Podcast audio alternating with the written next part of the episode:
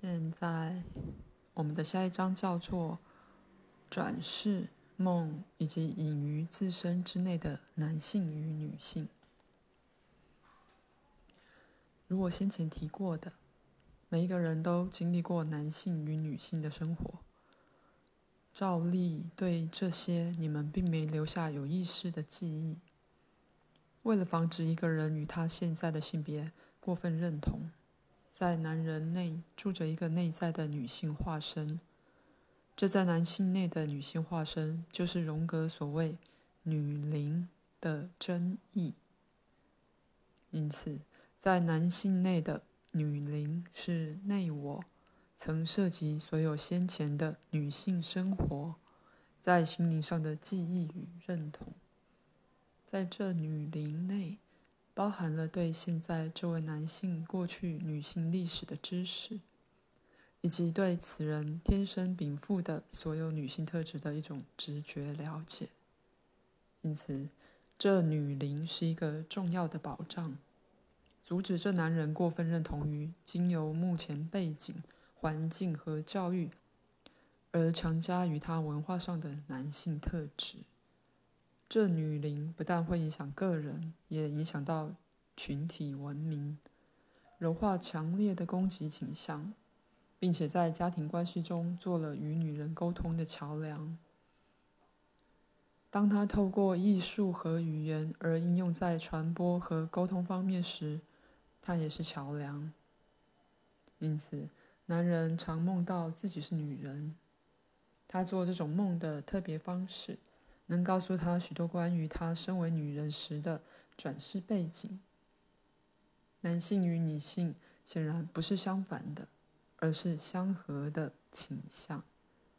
女祭司、母亲、年轻的女巫、妻子以及有智慧的老妇，这些一般型乃是原型，只因他们是根元素。象征性的代表各种不同的所谓女性特质，以及男人所曾经经历过的各种不同女性人生。当然，他们也被女人经历过。然而，女人们不需要被提醒他们的女性特质，但同样的，为了使他们不至于他们目前的性别过分认同，在女人内有荣格所谓的男灵或。隐藏的男性。同样的，这又代表了自己所曾涉及的男性生活：少年、祭司、富攻击性的丛林男人，以及有智慧的老男人。这些类型一般性及象征性的，代表了目前这女人过去所活过的男性生活。因此。透过研究在其中出现的这些类型的那些梦，或在其中他们自己以男性姿态出现的梦，女人可以对他们前世做男人的生活学到很多。经由所谓的女灵与男灵，目前的人格便能汲取前世作为另一性别的存在所获得的知识、直觉与背景。举例来说，在某些情形，这女人可能做得过分而夸大了女性特征，在那种例子里，男灵或她内在的男性便来帮她的忙，由梦境带给她一大堆的知识冲击，而结果带来补偿性的像男人一样的反应。当男人不论为何理由而过分认同于他所认为的男性特征时，也会有同样的情形。女灵或内在的女人会促使她做补偿性的行动，引起大股直觉的能力，带来创造性的成分，以抵消攻击性。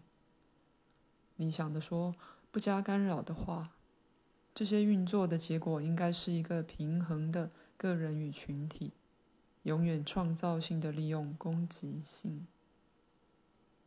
就像他的确可能是，并且应该是的样子。可以休息一下。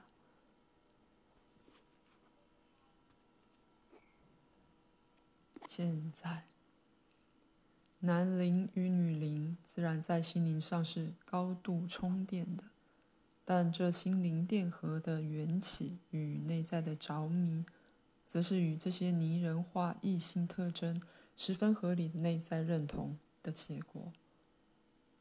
可是，他们不只在心灵内有一个真实的存在，他们还被内我以遗传式的密码资料深记在心。对过去心灵事件的遗传性记忆，转移到组成身体的那些细胞的遗传性记忆里。